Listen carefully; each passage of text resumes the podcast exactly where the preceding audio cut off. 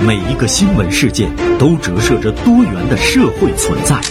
一群深入的观察者，用他们的文字和声音，为您呈现新闻的丰富内涵和深厚本质。实力热评，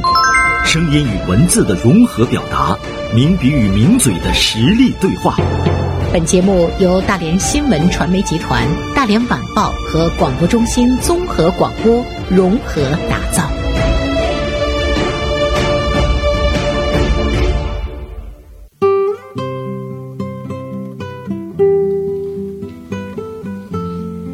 好的，欢迎大家进入到我们今天的实力热评。今天做客实力热评的是来自于大连晚报名笔视线今天的执笔人王军辉。军辉，中午好。啊，袁生姐，中午好！好久不见， 是是， 如果节目时间允许的话，应该放那首歌《好久不见》的那 首歌。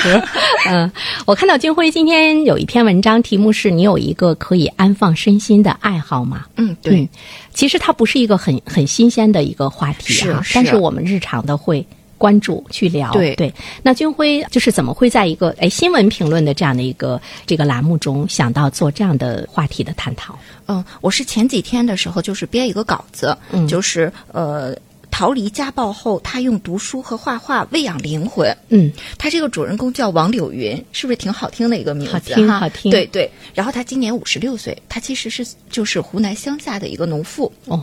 然后他在五十岁的时候就开始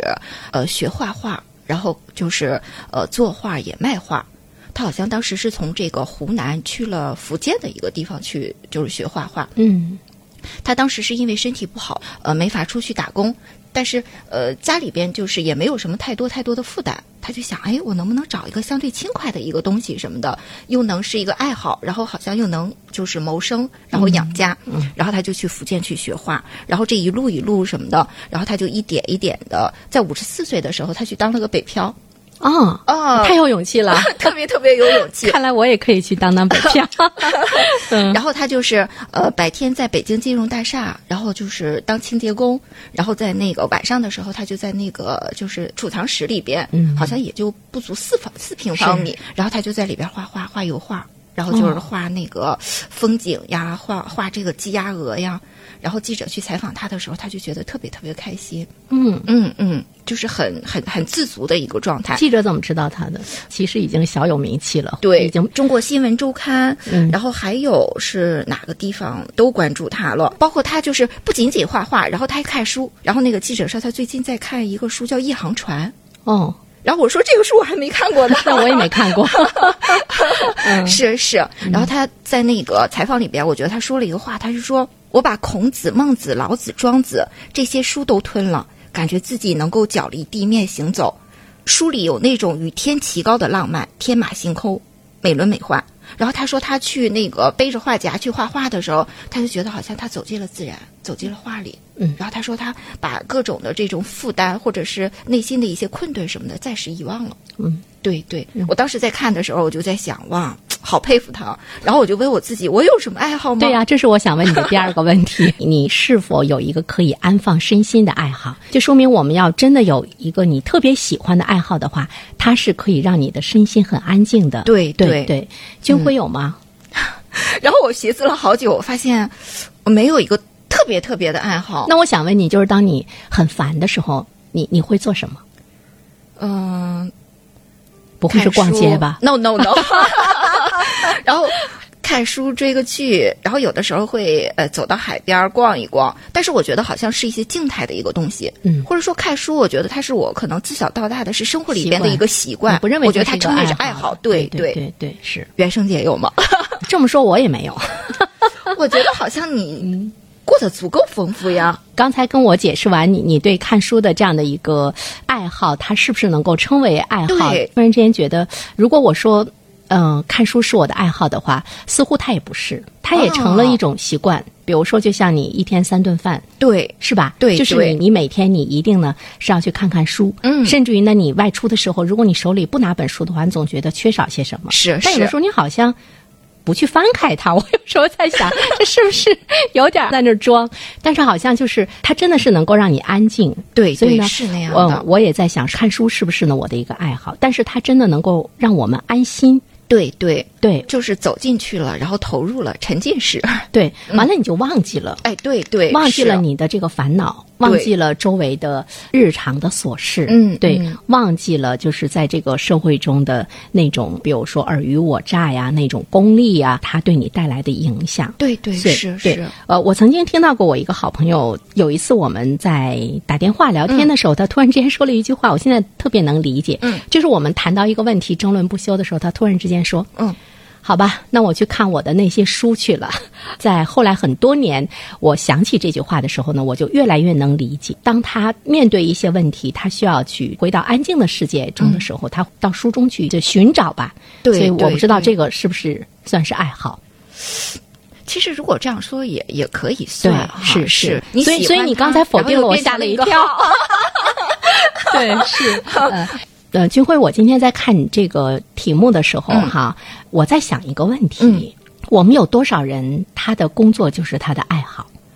呃，嗯这嗯这个是不是一件很幸运的事情？有些人会觉得这嗯这太不幸了，这太不幸了哈。 还有一些人会不会努力的把工作变成他的这个爱好？就是你这个题目中，呃，安放身心这几个字，嗯，它真的是对我有特别大的一个吸引力。嗯嗯， 嗯，我们会看到有很多的老年人退休之后，他喜欢摄影，呃是，对吧？好像成为一个主流， 对对是是，完了，他会花很多的钱去买那个摄影器材，材是对吧？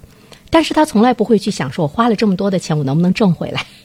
嗯嗯嗯对吧？还有一些人呢，比如说他喜欢去跳舞，他买各种各样的服装，是完了，他参加各种各样的活动，他的那种全身心的投入，那种那种执着，但是大家也很少去想说我的这个付出，我能获得什么？哎，我身心的那种愉快是我最大的获得。对对于是我就在想说，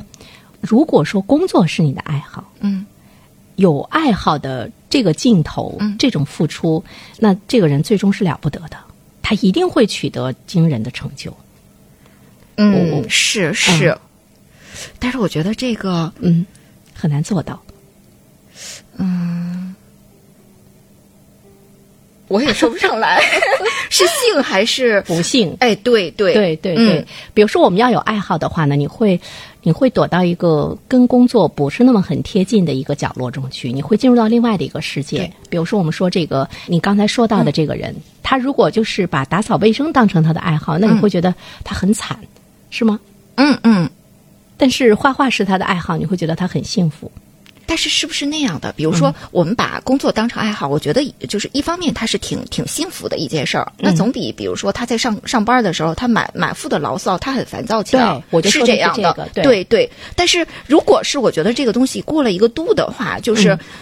那会不会可能会这个人身上的丰富性就会减少，对他就会单调，会单调？对对对对那那对就看是是什么样的工作。嗯你比如说，我们曾经看到过在日本机场的一个这个清洁工，嗯呃，他最后呢，就是他也登上了新闻，哦嗯因为他的那种精益求精，他在这个工作中怎么样想着各种各样的办嗯法，让他的打扫的这个区域特别的这个干净，嗯呃有了很多的创新，嗯，也获得了很多的奖励，嗯，对，那么我我忘了这个稿子里边我删没删掉一句话，好像还在。嗯，他说他那个在那个北京金融大厦里边做打扫，他说别人干活都干不过我。啊，我是觉得好像就是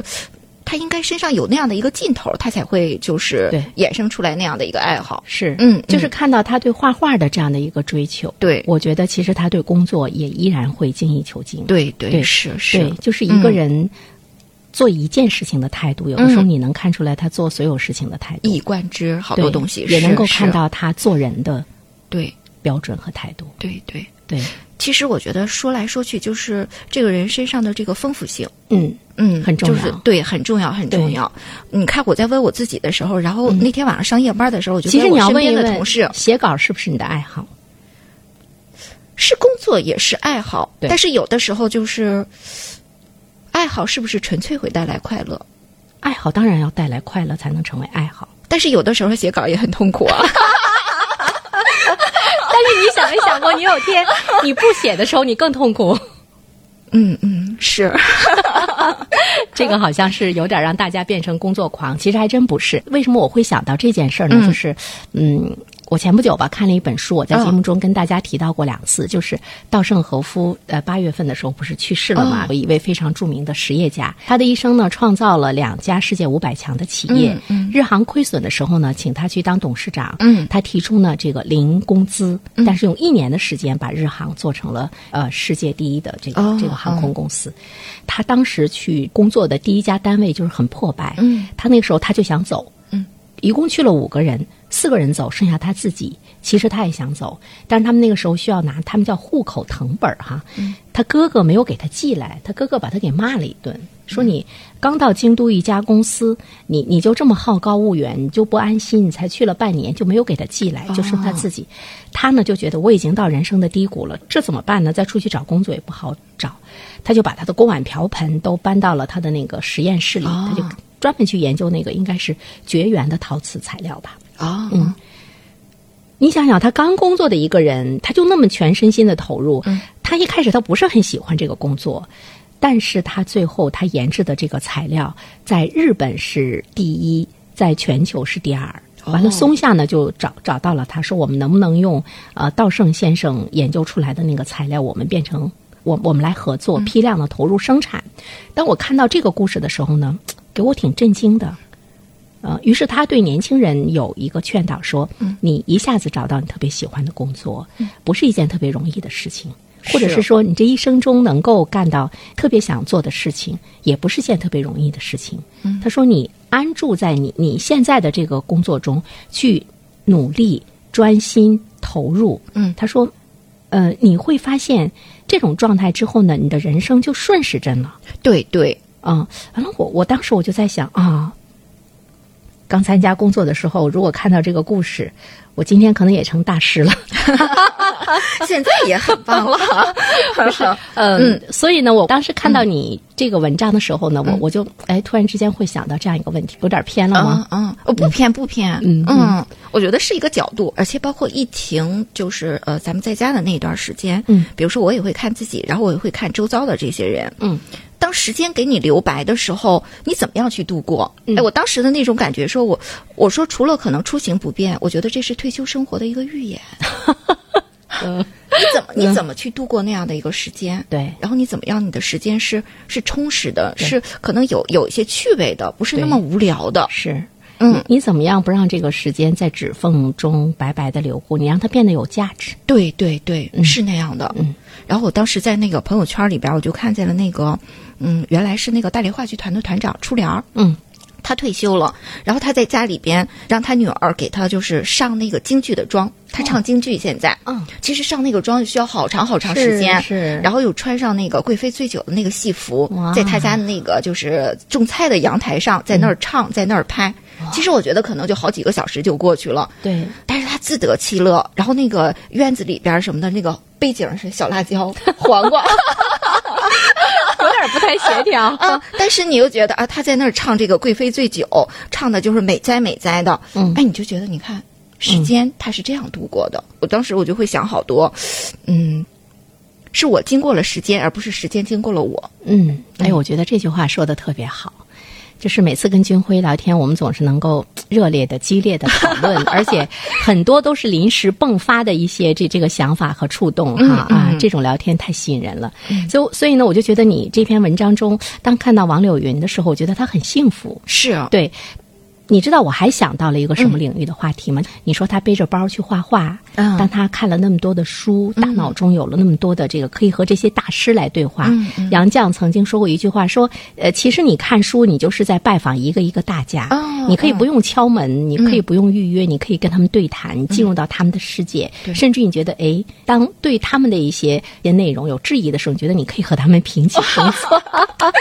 对，我就觉得，呃，其实王柳云她内心是是有追求的一个人。对当对她沉浸在这个读书和她呃这个画画的世界中的时候，我觉得那一瞬间，她是不是觉得她变成了一个特别高雅的一个女子？对就是她觉得生活一下子那么有品质。是是，嗯你看她以前其实经历了那么多，然后她第一任丈夫就是还家哦暴，然后骗走了她的钱，嗯然后包括就是她高几就辍学了，嗯还包括她父母就是挺早就去世了。嗯，你看她经历了那么多困苦，然后最后来的时候，她能活出一朵花来哈、啊。嗯，我就觉得挺受触动。就是他没有抱怨，哎哎，没有焦虑，嗯他等于是让他自己的这个爱好把他自己从那个深渊中给拔出来了，哎靠对自己对的对力量给拔出来了，嗯嗯对，完了是他突然之间觉得其实我也很了不起，嗯嗯，就是你，你赋予你自己的那种那种了不起。首先，你觉得你自己很了不起，嗯，完了之后，你别人才能看到了不起的你，哦哦，是 吗？对对，所以呢，我为什么说我觉得，哎，他画画的时候，他觉得他可能也会觉得我就像一个艺术大师一样，嗯我在画画。嗯他会跟他平时的那种打扫卫生的那种生活环境的状态，他会拉开距离。嗯所以对这个时候对他会觉得他是天使。嗯嗯，我觉得那个对人的那种精神的滋养太重要了。是是，嗯啊，那得赶紧找到一个爱好了。 我跟你说，我最近特别喜欢莫文蔚的那首歌，嗯就是《这世界有那么多人》 啊你听过吗啊？是唱的特别的深情。嗯，昨天我跟着他唱的时候，突然之间觉得哇，我我跟平时不一样了 那种感觉。所以说，我就想到王柳云，她每次去画画、去读这些大师的这些书的时候，她是不是有同样的那种很很高贵的感觉？哎，我觉得你说的特特别对，因为嗯他在里边也说了，他说他可能他读书或画画的时候，他觉得人离开了地面。对，哦，是是是是，嗯嗯，嗯，所以呢，他会发现，呃，他更多的在抬头望天，他有了更大的一个追求和享受的空间，嗯，能让他的内心安住。嗯嗯哎呀，感谢军辉有广告了， 哦啊，谢谢谢谢，好，我们沈姐再会。